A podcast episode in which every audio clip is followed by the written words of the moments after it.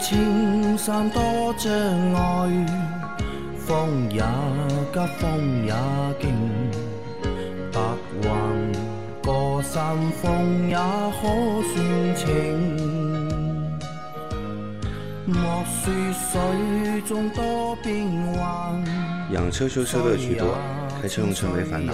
大家好，欢迎收听老秦汽修杂谈，我是老秦。大家好，我是老秦的小工杨磊。大家好，我是阿 Q。好，我们今天的节目接着昨天继续。第一个问题，三位大师好，咨询一下，快五年的车子，前挡风玻璃正面外侧底部橡胶接缝处缝隙变大，经常有针叶嵌入，是不是车时间长了都会这样老化？是否有安全隐患？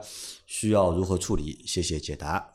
啊，这个是一个塑料件的老化，嗯塑料件啊、橡胶件啊，它老化以后会变形、会收缩，嗯，啊，时间长了以后，新车的时候呢，它它跟那个前挡玻璃这个贴合是很严密的嗯啊，这个时间一长以后，的确会出现这种问题的啊，这个安全隐患呢是没有的，没有安全隐患啊。啊，只是这些那个树叶啊什么容易掉进去啊，清洁一下，觉得难看嘛，清洁一下就好了。就定期清洁，对的啊也不会有什么安全隐患。安全隐患是不会有的。啊，好的，嗯，来再下一条，什么是轮胎降噪箱？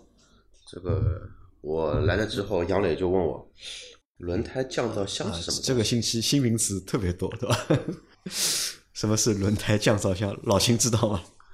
我不知道，老秦不知道，我只知道进气降噪进气降噪啊，因为这个有很多车啊，在这个发动机进气的部分啊，它会有一个谐振箱，嗯，专业叫谐振箱，也就是为了减低这个进气的噪音呢啊。你说轮胎降噪箱，我真不知道。真不知道，我也不知道啊。然后我的理解啊，就是如果说是从字面意思上理解降噪来用的话呢，很多年前呢，本田的官道，然后推出了一款啊，本田推出一款官道，然后三点零呃不是三点零 T 二点零 T 的车，现在呢叫三八零，现在这个车企都是做的真的是我叫都叫不来这个车什么排量的了，什么五五零、三八零啊，排量好，让我感觉到什么通用的五五零，五五零全感觉是宝马五五零，对吧？还有 G 幺八什么什么出来六五，要死了，G 幺八出来六点五的了，都这么来命名，太夸张了啊！这个这个这个要批批评一下。那个再说到这个降噪，那个当年的话，官道出来一个配置，就是降噪型轮胎，在轮毂的内，在轮毂上面，然后外侧内侧，在轮毂的外侧，在轮胎的里面，嗯，做了一层那个叫海绵的一个吸音棉。其实现在的话呢，很多车企都在用这么一个配置，包括新势力的理想啊，之前的路虎啊，包括都都会有用这么一个配置在里头。要不问的是这个东西啊？我不知道是不是啊，因为从字面上意思应该是给轮胎降噪用的一个东西吧，对吧？但是它又是箱子的箱，对吧？但这个我也不知道，是吧有可能是阿 Q 说的这个东西。对，如果是这个东西的话呢，就这么来理解就行了，反正也没什么大的花头，要么贴在轮毂上，要么贴在轮轮胎的内侧都有。都有啊，对，但是如果说是那一种贴在轮胎的内侧的话呢，你在补胎的时候，嗯，那你基本上这个功能就没了，啊破了，对对吧？吧？它会帮你切掉一块，不然你不能补啊。嗯，好，那我们不懂啊，这个东西可能是这个。那再来下一条，三位大咖好，已经熟悉了你们的声音，也依赖你们的传授的知识，非常好的一个汽修杂谈。现在车子有问题都先咨询节目，然后再选择维修。之前在本地的维修都存在一定的重复消费，就是钱花了并没看好。老秦阿 Q，你们很有权威性。一个问题啊，国产 BJ 八零硬派 SUV 三点零 V 六这款车很类似奔驰大 G，颜值霸气。这款车质量和品控如何？稳定性怎么样？毕竟是国产心理，或许有些考量啊。BJ 八零这个车怎么样？阿 Q，你前一阵子和北汽走的比较近，对吧？哎正比较巧，昨天晚上还跟他们通了个电话。啊，来说一下 BJ 八零这个车怎么样？啊新的话，外观的确是和那个大 G 很像，对吧？这个要看话怎么说了啊。那个说人话，嗯，那往好的说，就是 BJ 八零这个车呢，确实不错的，对吧？确实不错，嗯，部队的配装车，嗯，而且的话呢，部队的用车就军用车的标准是远远高于乘用车的一个标准，嗯，它必须呢会经历很多的严寒、极寒、极寒那个极热的一些测试，而且的话呢，要保证部队在因为打仗这个东西，你说说不准的呀，对吧？随时能拉出来打仗的一个用用的这么一个车，所以呢，这个车呢，你去看三三大件，没有一个三大件特别突出。无论是发动机的数据、变速箱的一个数据、整车的一个性能，没有什么太大的一个突出的一个点在。但是呢，它就是为了稳定，稳定而用。那你再往稳定来说，那其实还是就是技术比较老旧的。技术比较老旧，壳子蛮新的。壳子新嘛，对吧？壳子新，其实这个车可以。这个车卖多少钱？BJ 八零？我想一想，我还有大客户，他们的大客户价格，还还有大客户价格。对我马路上挂着军车牌照的这个车，我也经常看到，看得到，对吧？但是我觉得这个还是部队里面购买了以后啊，平时用的。真的打仗的话，应该不会用这个车。呃，打仗的话，他们怎么要这个是作为什么呢？作为指挥车来用。指挥车应该也不是这样的车吧？我觉得应该可能改过的，或者是改装过的，或者定制的，应该。三点零 T 的话，指导价三十四万八跟三十九万八。三十四，对，珠峰版三九八，然后那个至尊版的话是那个三十四万八，二点零二点三 T 的那个版本是二十九万八啊，卖的嘛，说它贵嘛也不贵，对吧？便宜嘛也不便宜，这个车推荐买吗？推荐不推推荐？如果这位听众跟我们的老倪同志啊，都有一颗当兵的，就曾经是我们的那个人民解放军。有一部队情怀，也有军车情情怀的。为了情怀，就像前面那个老倪没这个情怀的，老倪最多有个红旗情怀。老倪没这种情怀的，最多有个红旗的情怀，对吧？有些当兵的兵哥哥就是有这种情怀的嘛。那或者说像前面一位礼拜一的节目，有位听众，他觉得对吧？B R Z 可能不是喜欢的，但是他可能就想买这个车，也是一种情怀吧，对吧？那如果说要是这种情怀的话，那我觉得是买那个东风的东风的勇士，啊，买二幺二，二幺二，二幺二，买二幺二。但是这个车呢，相对来说，这个开起来肯定比那几个车要好好很多。嗯，推荐不推荐吧？反正我跟北汽在谈什么呢？我跟北汽在谈的是那个，他是希望我呢去找一些政府机关，把这个车呢作为政府机关的配用车、配车，像什么武警的一个巡逻车、特种部队的一个巡逻用车，来做这方面的一个特种车辆来用的。但个人来买呢，将心比心说，三十几万，落地也小四十万。钱还是就常规的用户或者普通的用户不太会选择这个车的，因为这个车的确也算是一个小众车。对，如果这位听众是部队里的，你让部队里帮你配一台这个车吧。现在不是你想配就能配的啊。好，我们再往下一条，请教老师，车子两年半已换刹车油，一倒车，二前进一米。三立即刹车，对吧？这种停车挪库常见的操作模式下，不定时会引起刹车踩死后不立即刹停的情况，车辆会继续前溜几厘米。同时，也发现，在这种模式下，刹车制动效果很弱，但正常开起来却没有问题。由于这种制动效果的不确定性，已造成数次挪车时差点和前方车辆碰上。已经存在巨大的安全隐患，但 C、D 四 S 店小弟查不出问题啊，请老师指点一下啊。这个很明显就是一个刹车的问题啊，嗯，很明显了，刹不住对吧？啊，刹不住嘛，对吧？低速的时候刹不住，嗯啊，低速，你这个是个什么车你也没说，嗯啊，所以说让你们留言啊，让听友们留言的时候尽量把自己的车子车型说一下，嗯，好吧？为什么呢？你你看啊，这个刹车我们肯定是要用到这个真空嗯助力的。那么现在呢，也有的车用的是那个电子电子的，嗯，对吧？呃，我当你是真空助力，嗯，真空助力的话，有几种情况会出现你这样的现象啊？因为你这个发动机在这个低转速的时候，因为你在挪车库嘛，肯定是差不多就是一个怠速，嗯。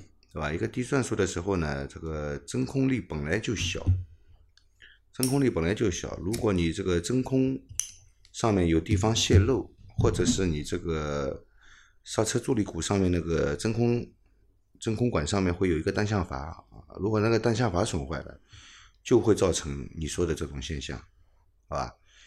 那么你刹车你觉得是踩死了，因为它是硬踩不下去，而不是你真的踩死了。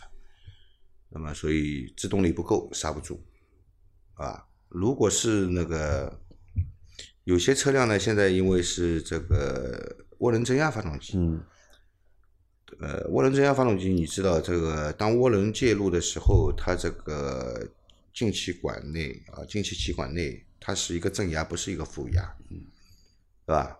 那么这个时候，嗯，这个时候这个如果你要靠真空负压来产生助力的话呢，它这个刹车就没有了嘛，嗯对吧？那么所以它会配备一个机械的一个机械的真空泵，专门来给这个刹车助力刹车助力棒给它一个提供一个真空。有的呢就是用电子的，有的是电子和这个机械两套，对吧？所以说你要把车型说清楚，嗯我才能判断你这个车子上面是哪一套构造。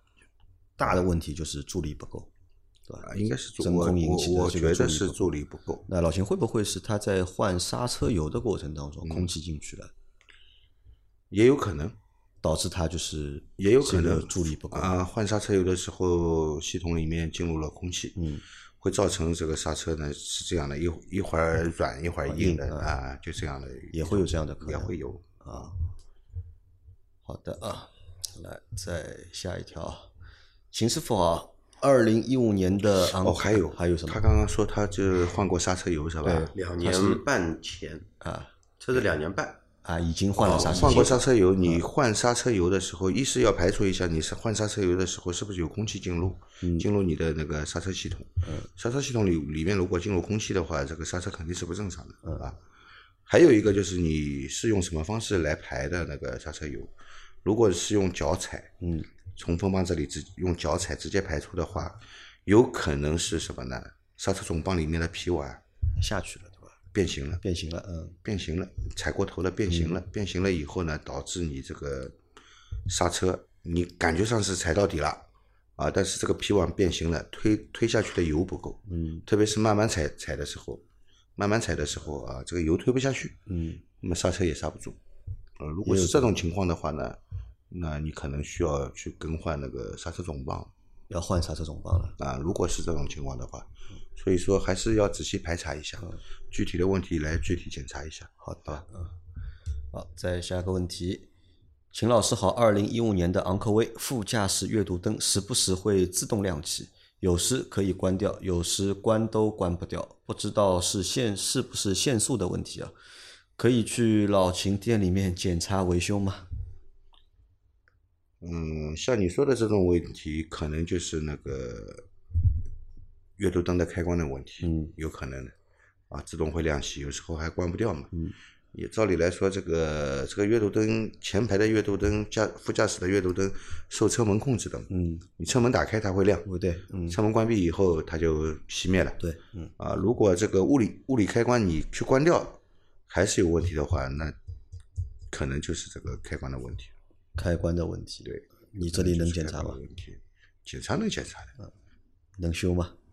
换配件呗。换配件啊，好的如。果是开关坏了嘛，换个开关。啊，老秦那里可以啊。来，再下一条。你好，我好奇那个车子的前排安全气囊弹出来的时候，会对戴眼镜的人产生二次伤害吗？还是说问题不大啊？然后后面还有一条就是是这样的，去年是另外一个小伙伴给他的一个回复啊，就我一起读掉。去年九月份我遇到过这个情况，零七款迈腾右前方向百分之十区域五十迈左右撞绿化带的树上，眼镜飞到窗外三米左右，鼻梁有些疼，对吧？流血呃流鼻血流了几分钟就没事了，对吧？右手小臂被安全气囊烫伤，三乘十厘米区域，对吧？就这些，眼镜没碎，就是鼻梁有些变形，对吧？上面那个小伙伴问了一个问题，对吧？戴眼镜的安全气囊弹出来会有伤害吗？下面那个小伙伴戴眼镜的，他遇到过这样的一个情况，给了他一个回答，对吧？有一个相对比较安全的测试方测试的一个方案，可能不是太严谨啊，嗯仅供娱乐参参考。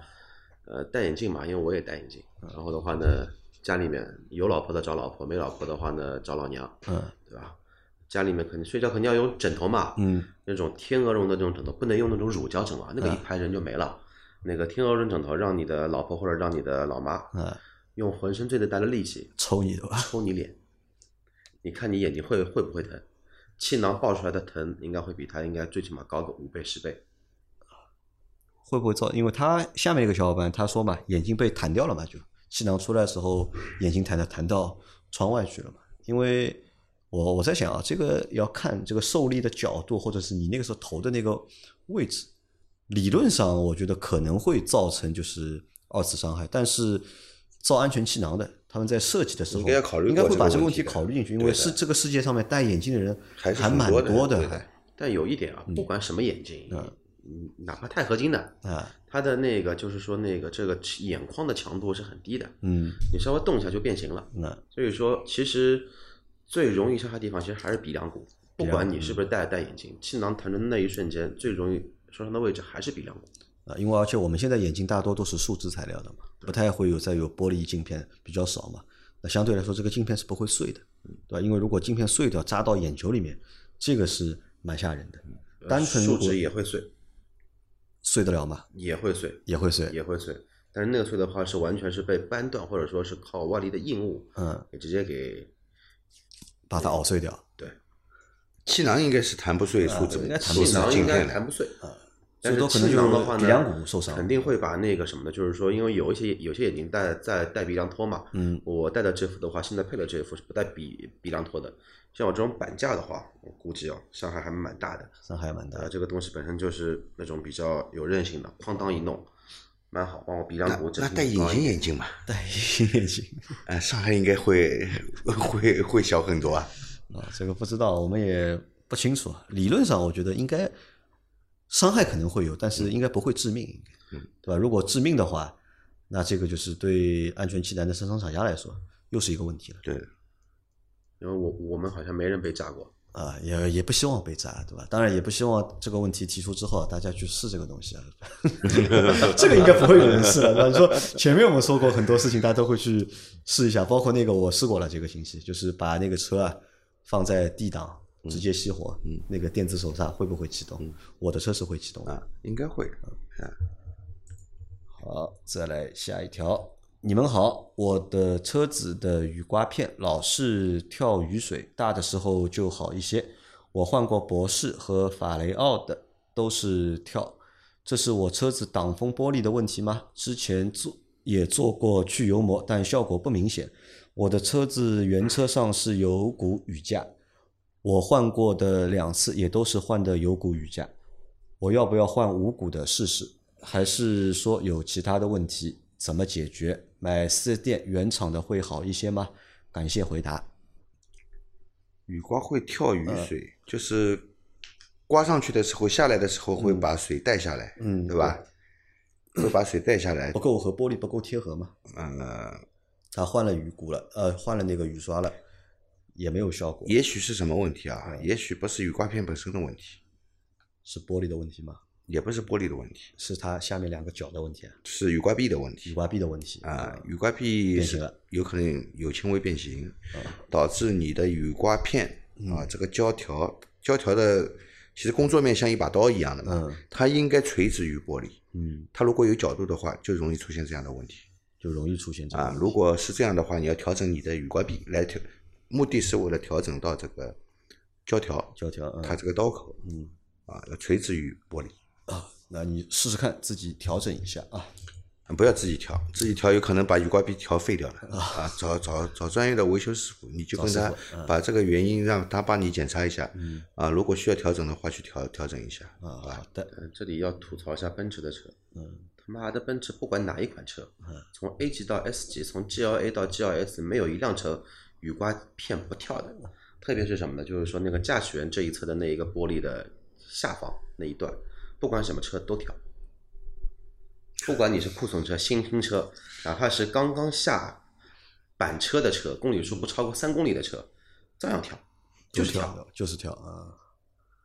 啊奔这个可能是这个奔驰的精髓嘛，百年传承。好，再来下一条。三位老师好，听你们节目有一段时间了，节目做的很实在，给大家解决了很多养车用车的问题。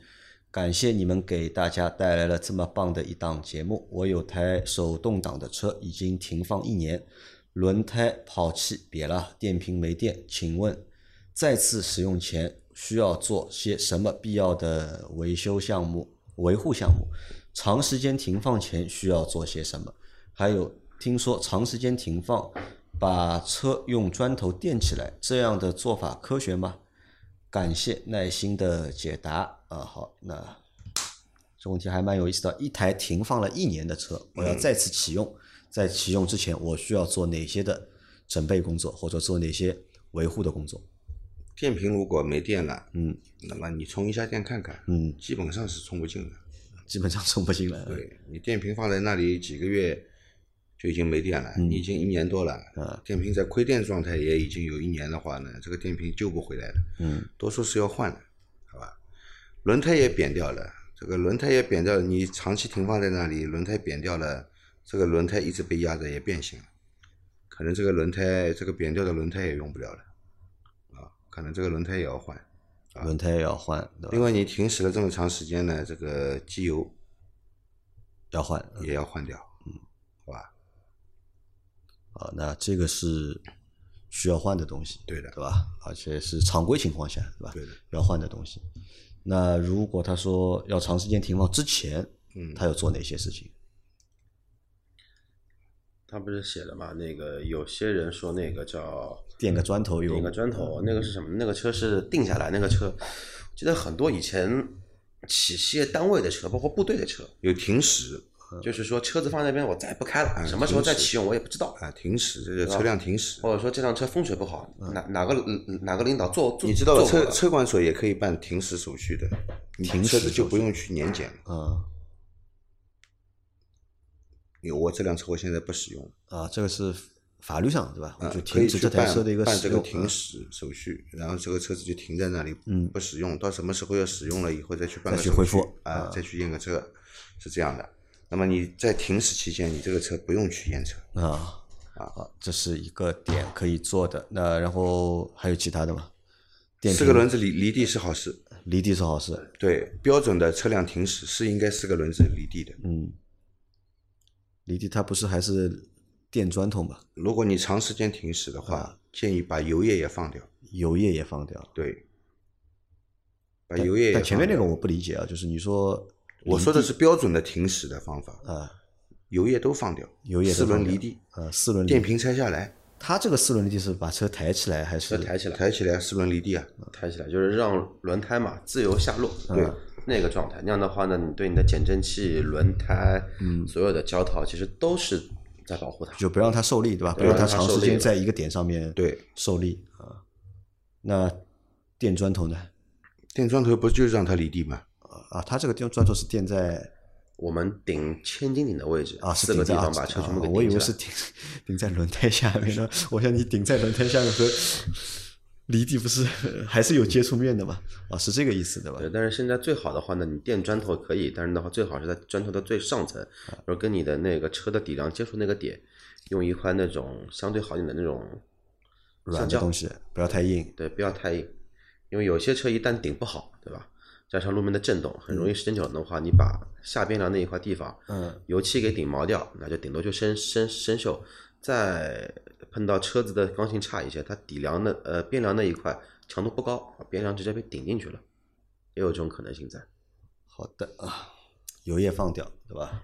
车子离地，电瓶要拔掉了，电瓶拆掉，我不是说了吗？电瓶拆掉啊嗯，电电瓶拆掉，其他就没有了。这是标准的做法。我们最好再拿个罩子就罩起来吧，呃，最好停室内吧，停室内啊。你停室外一年不开，风吹雨打要死了，啊，这个鸟粪 啊、老鼠啊，全部安窝了。好的，嗯，再下一条，三位老师好，听你们节目，这个就是上一个问题，哎呀，这个小伙伴留了两条啊，啊，好的，我他留了三条，他留了三条对吧？怕我们看不见。再下一条啊，三位老板好，谢谢长期为广大车友答疑解惑，也恭喜老秦汽油杂谈霸榜成功。我是一辆一七年的高尔夫，目前二点五万公里，五个月前高架上被追尾，四 S 店维修后可以正常驾驶。上周末出去买菜，挂 D 档正常行驶，行驶五分钟左右，车辆提示需挂 D 档。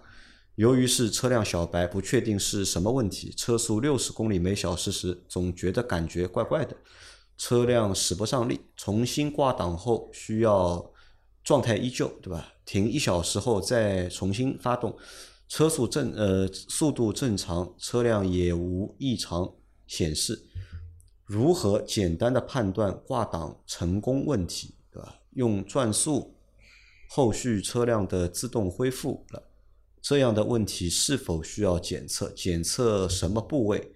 谢谢三位老法师，祝节目越办越好。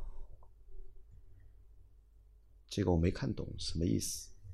车子被追尾了一，七年的高尔夫，这个前面看懂了两点五万公里，对吧？五个月前在高架上被追尾，四 S 店维修以后可以正常行驶。上周末出去买菜挂 D 档正常行驶，啊，开了五分钟，行开了五分钟，车辆提示需要挂 D 档。车辆提示需要挂 D 档啊，它不在档位里了，啊，但车在开，嗯，那变速箱机电部分的问题啊，变速箱机电部分的问题。对机电部分的问题，他呢可能是觉得那个这个问题可能和碰撞的这个东西会有一些关联性。呃，关跟你被追尾关联性不是很大，不是很大。就是看你追尾的时候，你是刹停了被追尾的，嗯，还是正常行驶的时候被追尾的。如果是呃，现在呢，就是后续车辆又自动恢复了，对吧？现在又正常了，可能啊，我觉得你还是去查一下吧。查一下，嗯，一七年到现在四年，四年过保了，过保了，过保了，过保了。不管过保不过保，还是去查一下。我觉得这个像变速箱机电的问题。就变速箱机电部分的问题，对的去检查一下。嗯，啊，好的，那你要去 4S 店啊。来，再啊，最后一条，三位大师好，问一下，丰田的荣放和 CRV 的混动哪个好一点？打算长期持有。都说丰田有机油乳化，呃，机油增多，本田好像也有过这样的问题，上下班纯家用，哪个好点？考虑到驾驶感受，燃油版的就不考虑了。谢谢三位解惑，祝节目长红。如果你说机油乳化和增多的问题呢，那 CRV 混动是没有机油增多的问题的。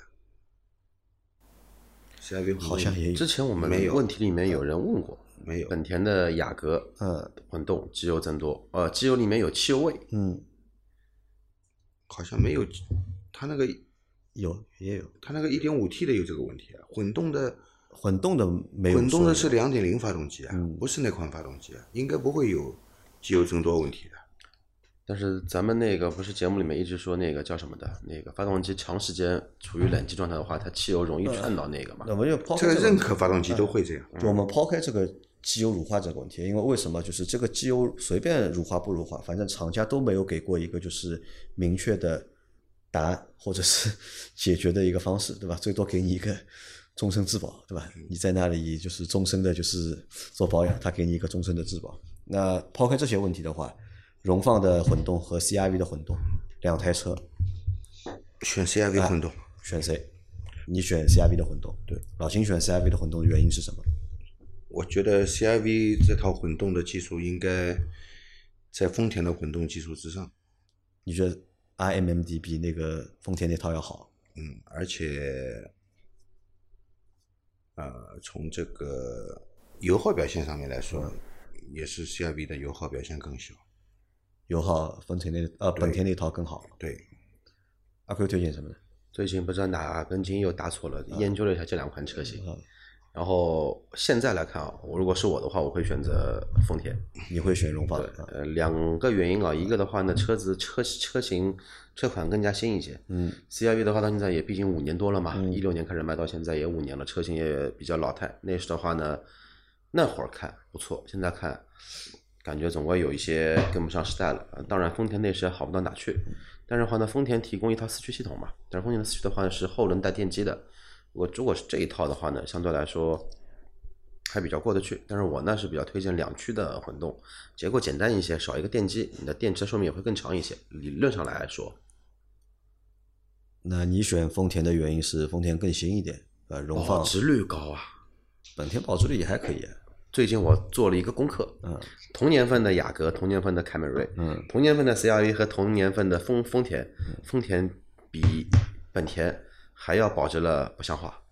就丰田会更保值一点，说明小刘很多。小刘很多。对的，真的，因为我不是那个前两天开了那台老君威，开了一天开了一百多公里路嘛，嗯，然后早上走出的时候比较急，全程走外环，路况也比较好。大油门的时候，因为那台变速箱不是一直想修，一直没修嘛，嗯正好那天开完之后觉得，要不还是把车换了吧。那么觉得，要不换台特别保值的车吧，然后就搜了一下，当年如果一六年买了一台凯美瑞二点零 G 的豪华版，现在还能卖多少钱？猜一下，现在车上卖价卖卖多少钱？一六年凯美瑞一六年的凯美瑞，新车十，当年买的话应该在十六万多，十十七万，现在嗯卖个八万块，问题不大吧？十一万五，十一万五，对，是卖价。收价的话差一万块钱，不会低于十万块的。呃，十万块收啊，对吧但是，一六年的雅阁二点零的车，现在再怎么卖，也就十万块钱，一台车差一万五。那还可以啊，差百分之十，还行吧，我觉得。可能丰田的确保值一点啊，对吧？你推荐丰田啊，那老秦推荐 本田，对吧？好了，这个不能够达成统一意见了，这个小伙伴你就自己选吧，对吧？那我倒是觉得啊，就是我选的话，我会选本田，但我不选本田的 CRV，我选皓影。皓影不是被中保研不是又打过脸吗？A 柱弯了，没有好吧？这个事情不是逆转了吗？逆转过了呀！你说的是什么时候发生事情啊？是去年的事情吗？去年还今年忘了。逆转了呀！然后他妈中保研说对吧？数据泄露怎么样？怎么样？怎么样？说网上你你们看到那个都是假的，所以本来还蛮相信中保研的，但是皓影去撞过之后对吧？就又不太相信中保，因为我觉得我推荐皓影的原因是皓影外观好看一些，外观更好看一点，因为因为这两台车其实你从就是性能上都是差不多的，对吧？价格上面可能本田的还便宜一点，便宜比荣放的要便宜一点。但是这个车你看，你要开的时间长，对吧？那开的时间长的话，就是在视觉上面，我觉得要是一个相对来说舒服一点的。因为荣放那个车其实有点奇怪，为什么荣放那个车外观对吧很好看，荣放那个车外观很战斗的，但你坐到里面呢，妈的又是另外一个样子。一种塑料感。啊，对的，满满的廉所以这个车你让你时间开的长了之后啊，我觉得会审美疲劳的，会有厌倦的，会也不叫审美疲劳了，因为这也不太美嘛，对吧？就越看越难看，可能会越看越不顺眼，而且时间长了之后啊，就是这个我可以吐槽一下，或者是我想说这个我的一个观点啊，可能有点偏激啊，对吧？大家可以来批评啊，因为最近偏激的言论比较多一点。就是因为我们有很多的丰田用户嘛，对吧？很多丰田的死忠或者喜欢丰田的用户，对吧？那由于长时间使用丰田车之后啊，会对你对汽车的这个认知啊，会拉低的，我觉得。就就会觉得丰田什么都好，对吧？这个也好，那个也好，对吧？然后觉得什么外面什么都不好，可能就是你开了一个就是两千年的东西，对吧？或者二零一零年的东西，对吧？外面已经发展到二零二一年了，对吧？但你还是会觉得二零一零年的东西比二零二一年的东西要好。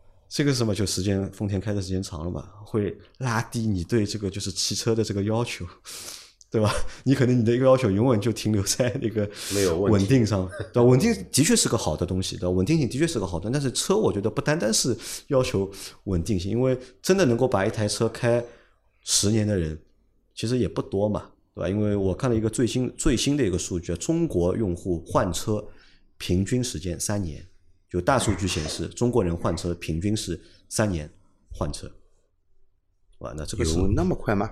我看到数据是这样的，就是反正也是一个什么权威的一个机构给出的一个，应该是那个吧，就国家的那个叫什么二手车交易不是不是不是不是二手车平台的，不是二手车平台给的，没有没有，是是有有有有一个那个叫就是叫办办办公室，就是二手车流通的那个办公室出过这么一个东西。